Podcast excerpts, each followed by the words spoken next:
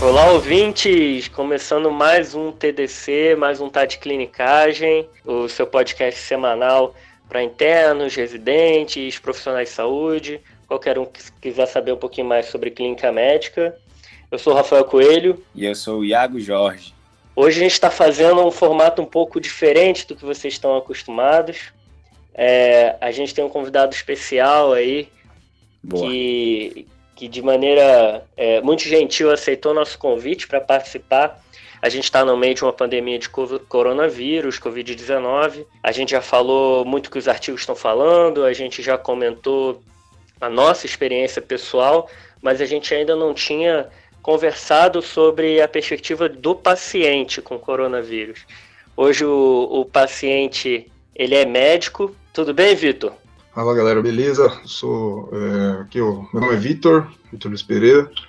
Eu sou médico também, sou ortopedista e eu acabei virando paciente, virando, virando paciente do Covid. Novamente, obrigado, Vitor, pela, por aceitar o nosso convite.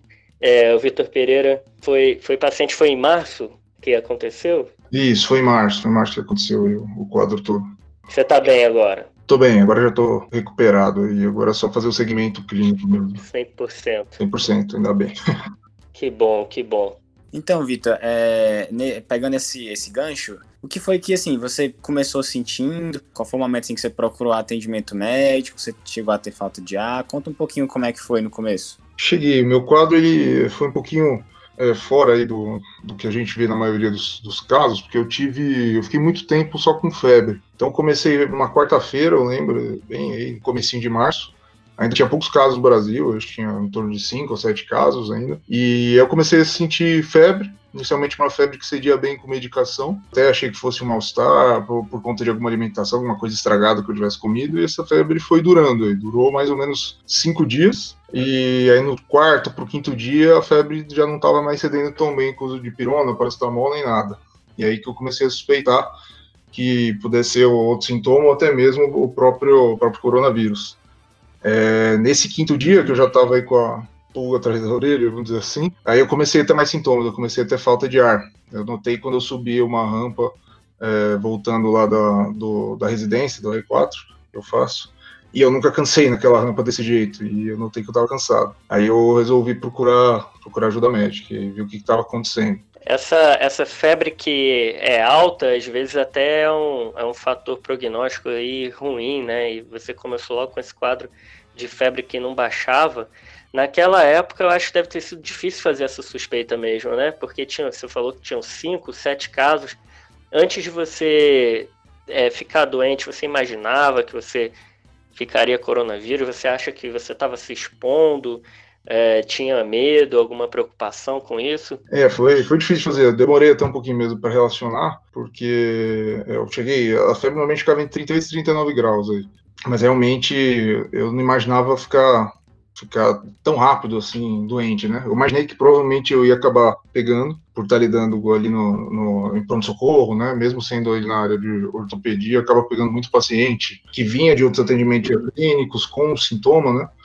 É, gripal. Então eu imaginei que fosse pegar, mas eu não imaginei que fosse desenvolver o quadro grave da doença. Aí passava longe da minha cabeça. Eu achei que que seria um quadro mais leve mesmo. Acabou, acabou complicando. Vitor, é, você tem 30 anos, certo? E você tem alguma doença? Nunca tive nenhuma doença e não tenho nenhuma doença crônica também. É, não fumo, nada, nada de comorbidade mesmo. Então, um médico saudável, sem nenhuma comorbidade, de repente pegou o coronavírus, a gente se expõe muito, né? E eu acho que nos inícios das, das epidemias, ou mesmo quando ainda não tem epidemia, a gente acaba se expondo mais porque a gente não não está usando tanto equipamento de proteção individual, né? Imagino que naquela época ninguém devia estar tá ainda, ninguém estava usando ainda máscara e acabou pegando. Aí você virou paciente, foi pro foi pro hospital e, e te mandaram direto para UTI, ficou em leito de internação. Como é que foi isso? Foi mais ou menos da seguinte maneira, né? Quando eu senti esse início da falta de ar, eu procurei o hospital. É, Inicialmente fui lá na, na, universidade mesmo, a gente fez uma tomografia e veio com infiltrado característico, né, de pneumonia viral, e meu pulmão estava bem acometido. O pessoal até assustou um pouquinho em relação ao quadro clínico, ainda não estava tão ruim. É, mas eu fiquei inicialmente em isolamento, já estava com a política já do Ministério de não, não fazer exame para paciente não internado, né? Então eu fiquei como diagnóstico provável em isolamento dois dias. E aí esses dois dias piorou pra caramba. Aí a falta de ar evoluiu, comecei a ficar cansado para subir escada, para ir no banheiro, é, para tomar banho. E a febre piorou de vez, aí não cedia de jeito nenhum. Até que um, um amigo meu que também estava tava doente, é, acabou contraindo também na mesma época, mas teve um quadro bem mais leve. Ele mora no meu próprio prédio, lá do lado, e aí ele ficou preocupado comigo, ele me trouxe um oxímetro. E eu estava saturando 90, 92, aí ele me levou de novo para pronto-socorro. Aí dessa vez eu já fiquei internado. É, a tomo estava um pouquinho pior ainda do que a outra, então já estava com bastante cometimento pulmonar. Estava é, com esse quadro clínico aí já bem prostrado, bastante dor no corpo, a febre que não cedia. Aí eu internei, fiquei no quarto inicialmente. Depois, já logo à noite, eu fui para UTI, porque saíram todos os exames e eu tinha bastante sinais de mau prognóstico. E esse seu amigo, ele, ele é médico também? É médico também. Também é médico. Você tem contato próximo com ele na, no trabalho? Tem, tem. A gente. Foi, é muito comum, né, essa, essa infecção aí é, entre profissionais de saúde, entre familiares. Como é que foi isso? Te, você teve contato com muita gente que, que ficou doente? É, você ficou preocupado de alguém da sua família acabar ter pegado? Como é que foi? Porque eu acho que imagino que seja uma angústia grande, né? É assim, a gente está vendo médicos aí se mudando, saindo de casa, porque tem filho pequeno, um monte de coisa. E a gente não consegue tirar completamente a nossa exposição, né? Não tem como. Profissionais da saúde em geral, né? Não só médicos, mas todo profissional de saúde hoje. Perfeito, Iago, isso aí. Uhum. É, muito, é, muito, isso que você, você comentou. Não, na época ainda não estava com toda essa, essa divulgação, com toda essa preocupação dos EPIs, né? A gente estava começando ali com a até um pouquinho da noia do álcool gel, mas ainda tinha muito contato é, e ambulatório com os pacientes, né, sem esse tipo de precaução. Então, os dias primeiros de internação, eu fiquei pensando muito. Uma angústia razoável aí de quanto a gente podia ter infectado nesses últimos três dias aí. Eu acabei operando, atendi ambulatório, e eu estava já com sintoma, então provavelmente eu devo ter infectado muita gente, isso me preocupou. Mandei mensagem para os pacientes que eu conhecia, minha família, meus pais, graças a Deus, não, acabaram não desenvolvendo eh, nada, nenhum quadro. É, que bom, que bom. Menos mal, mas preocupou bastante isso aí. Pois é, as recomendações oficiais, né, é, não, não, não, orientavam nem você coletar o exame no início, né? Então, é, imagina só, não tinha nem como evitar isso. E Vitor, agora voltando, né, é, como é que foi assim essa, esse teu tempo lá na UTI, assim, como é que é o ambiente, assim, agora, né, do outro lado? Uhum. Eu vou te falar, é um choque ali, primeira noite que eu entrei na UTI, até quando a, a minha infecto é, falou, né, comigo que achava melhor ir para UTI, eu até não entendi bem, falei, ah, deve ser uma SEMI, alguma coisa assim, eu só fui cair na real quando eu tava lá mesmo, aí caiu a ficha, né? Você tá ali cheio de cabo, é, tomando, tendo um monte de exames sendo coletado ao mesmo tempo, aquela, você vê que a equipe tava tensa, porque realmente estava preocupada com o meu quadro e é bem desconfortável você ficar ali restrito ao leito, né, inicialmente, uh, e você sabendo que, que a, situação está tensa mesmo, isso é outra coisa que ajuda, mas também atrapalha alguns momentos, né, você saber o, o, o teu prognóstico, você saber mais ou menos o que está acontecendo é bastante angustiante. É, então essa primeira noite foi uma das piores né, que eu já tive eu tinha um familiar que falava assim: eu prefiro ficar na calma da ignorância, né? Que quando é. você ignora, não sabe os fatos, você fica mais tranquilo. Imagino que você tenha ficado bem ansioso aí. Eu ouvi uns relatos de, de pessoas ficarem internadas que, pela postura né, que a gente tem que ter do isolamento, você, como paciente, não deve ver o rosto de ninguém, né? Porque é, todo mundo usando máscara, é, deve ser super angustiante. Eu tenho que agradecer bastante a equipe, eles foram super humanos, é, permitiram um monte de concessões por, por saber da situação né, do isolamento, então, é, por saber também que eu era médico e tinha toda essa preocupação, eu conseguia eu mesmo muitas vezes reconectar os, os, os cabos para poder um pouquinho, levantar um pouquinho, ir no banheiro e tudo mais.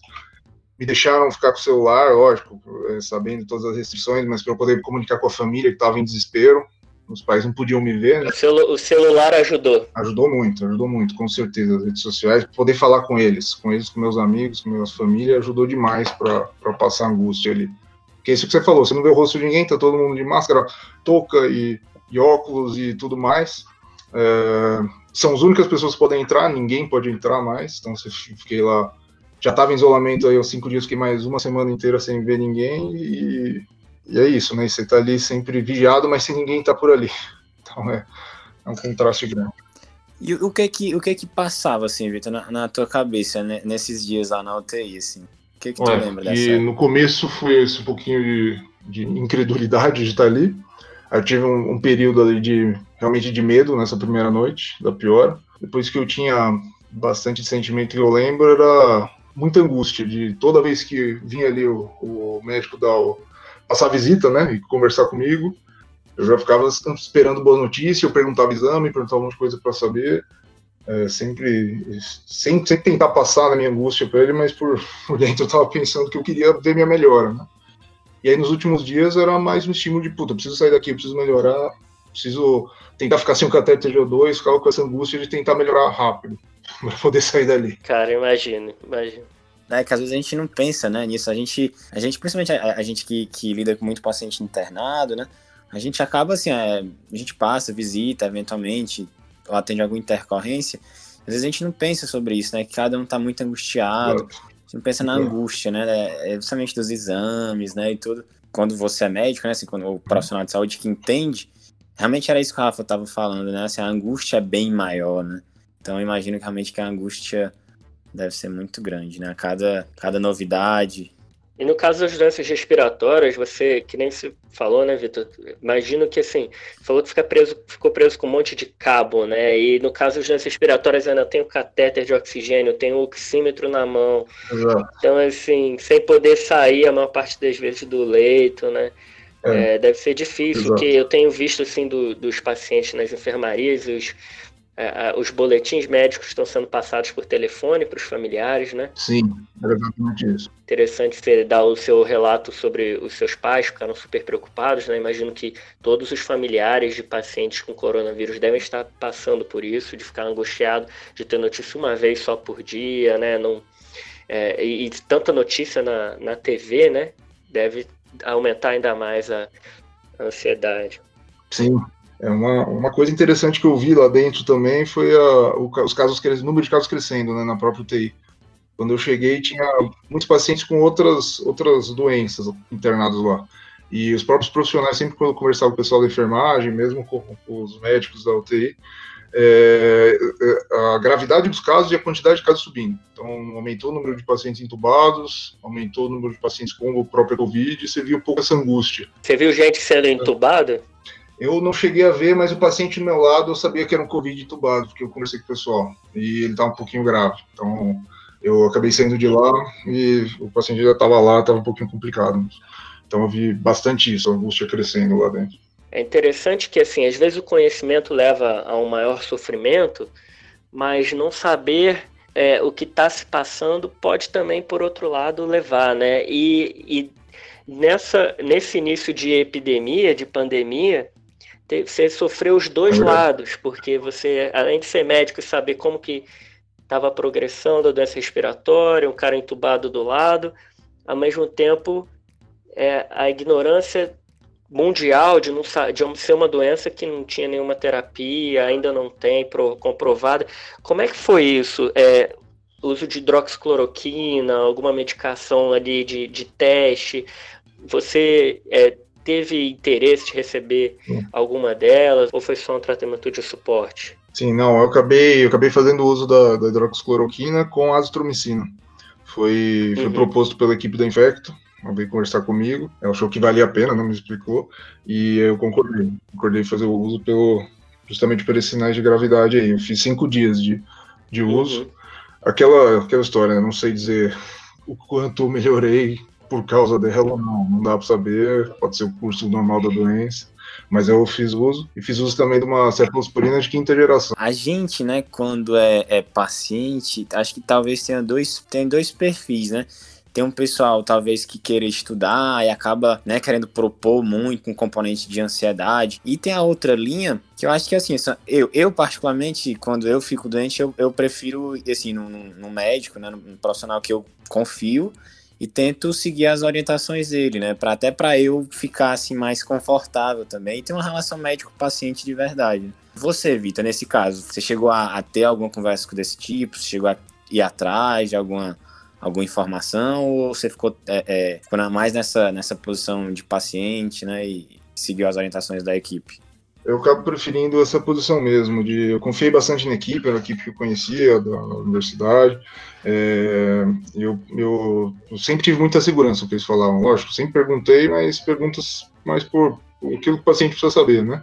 E todo mundo sabia que eu era médico, então ele já, já dava uma explicação mais completa, ele falava de estudo e tudo mais. Eu, eu fiquei super satisfeito, acho que eles fizeram um trabalho excelente, não, não cheguei a ter essa vontade de ir atrás, estudar, para tentar propor alguma coisa. Eu confiei bastante neles e deu tudo certo.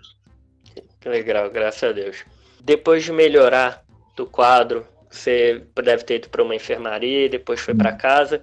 Perfeito. Você ainda ficou em isolamento mais um tempo? Não, eu acabei ficando. Eh, já, já tinha aí 18, Entendi. 19 dias de sintoma.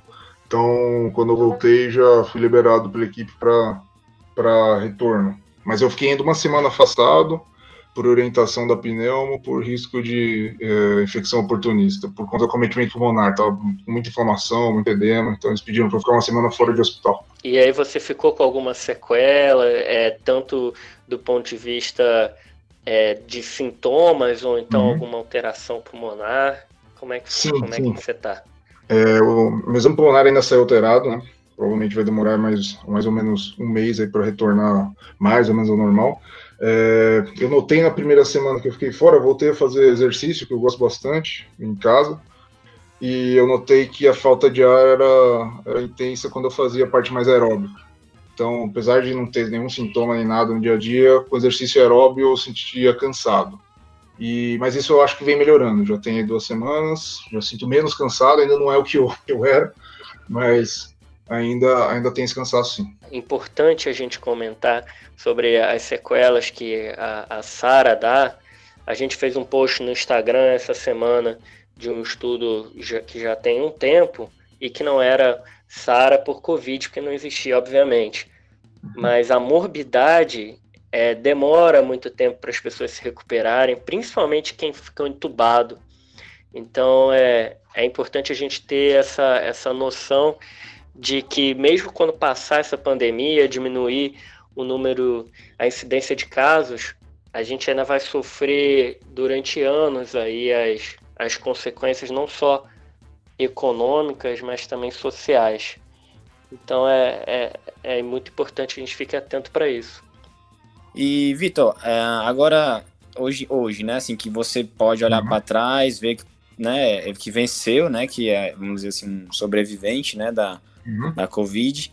Como é que você se sente? Assim, é, mudou alguma coisa? Qual é a sensação que você tem hoje? Eu acho que mudou bastante essa minha visão, principalmente é, em relação ao médico-paciente, né? Estar é, tá no lugar do paciente faz muita diferença, principalmente nessas situações que são mais extremas, né, no UTI. Então, acho que com certeza mudou muito minha visão de mundo e minha visão como médico também. Além disso, né, de, dessa, dessa abordagem diferente, eu acho que também mudou minha visão sobre a doença, com certeza, porque eu acabei fazendo parte da minoria que tem complicação, né? Acho que a gente, a minha ideia agora é tentar ao máximo, ao máximo avisar tanto a, a parte dos profissionais da saúde quanto a população em geral, que ainda acaba caindo muito em, em, fake news, acaba acreditando que não é tão grave assim, que é besteira, tentar alertar todo mundo para que a gente consiga de fato ter um combate efetivo à expansão da doença. É, acho que essas são as principais coisas aí que mudaram minha visão. Isso é interessante, né? Assim, a gente, às vezes, não, a gente só olha do lado do médico, né? Mas a vulnerabilidade do paciente, ela é muito grande, né? E ainda mais diante dessa doença nova, né? Que ela é diante do desconhecido, né? Até para nós médicos, ela é desconhecida, né? É muito bom conversar com quem passou por isso, porque por mais que a gente tenha experiência em tratar pacientes com coronavírus ou qualquer que seja outra doença, a gente está normalmente acostumado no cenário que a gente atua, né? Ou a gente está na UTI, ou está na enfermaria, ou no ambulatório. É muito difícil você pegar um paciente lá na UTI e seguir ele durante meses ou anos depois no ambulatório. Você vai ter a visão ali de transversal daquele momento. Verdade. E aí eu acho que quando a gente passa por isso, talvez a gente tenha essa visão aí de longo prazo das doenças, que é um negócio que é difícil da gente como profissional de saúde ter, né?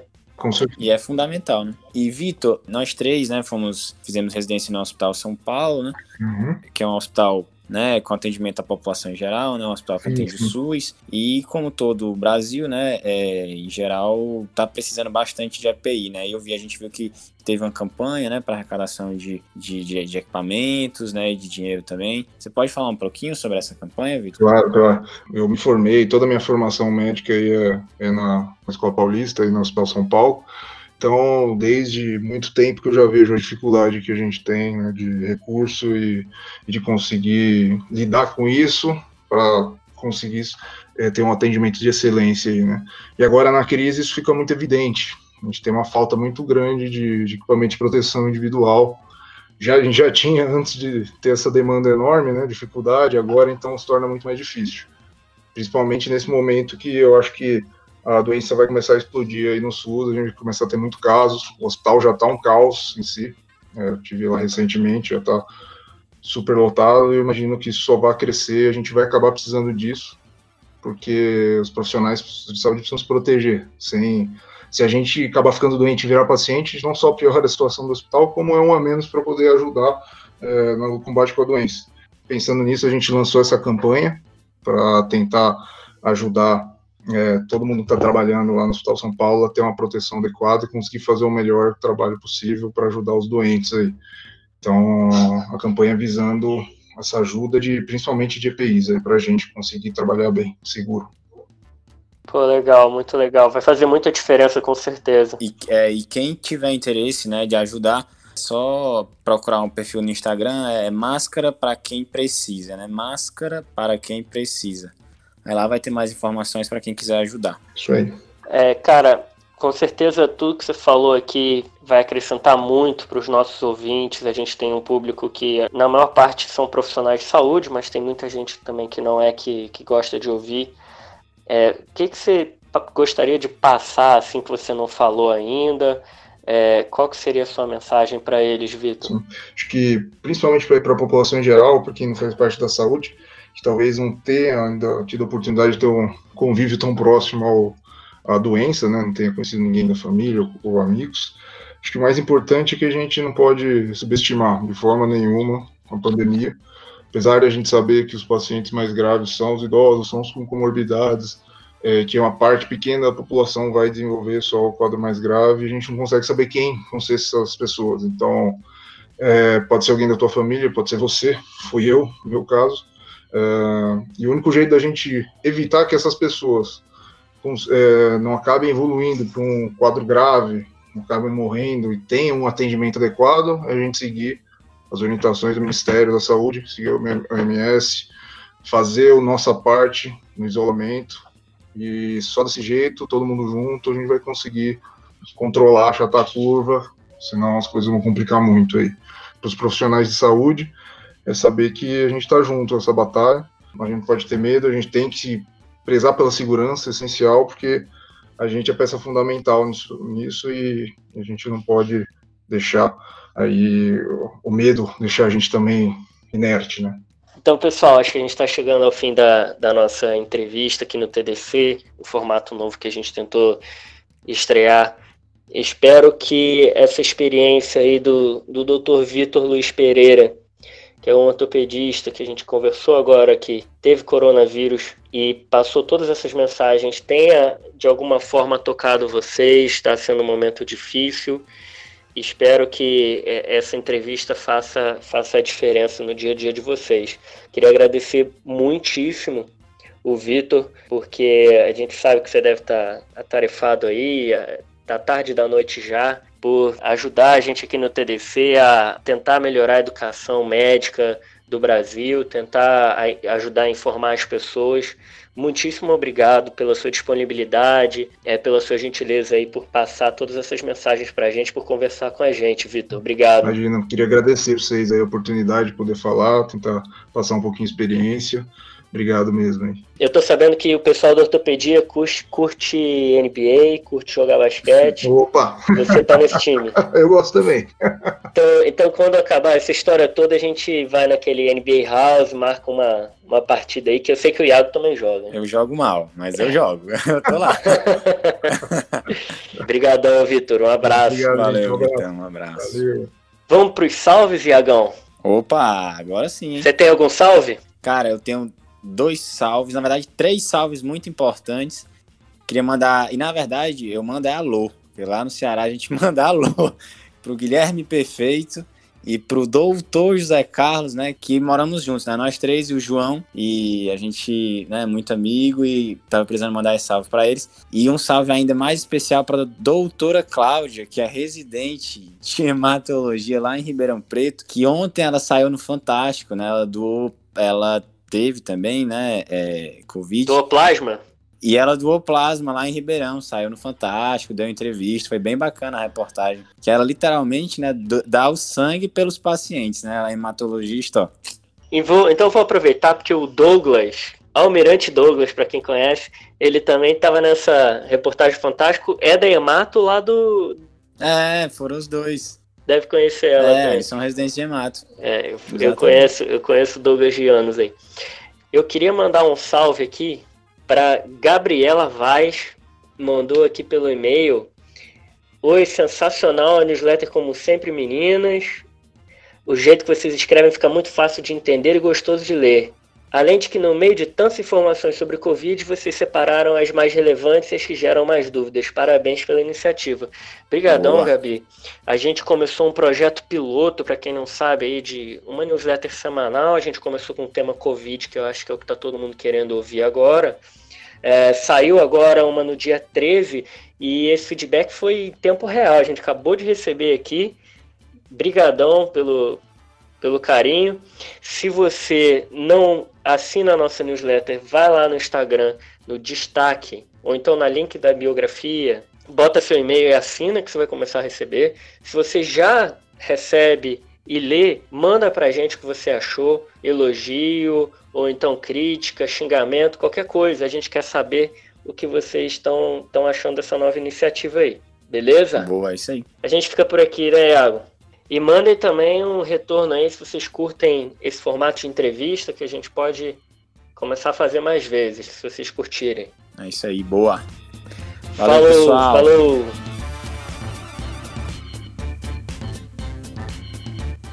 Esse podcast tem como objetivo educação médica. Não utilize como recomendação. Para isso, procure o seu médico.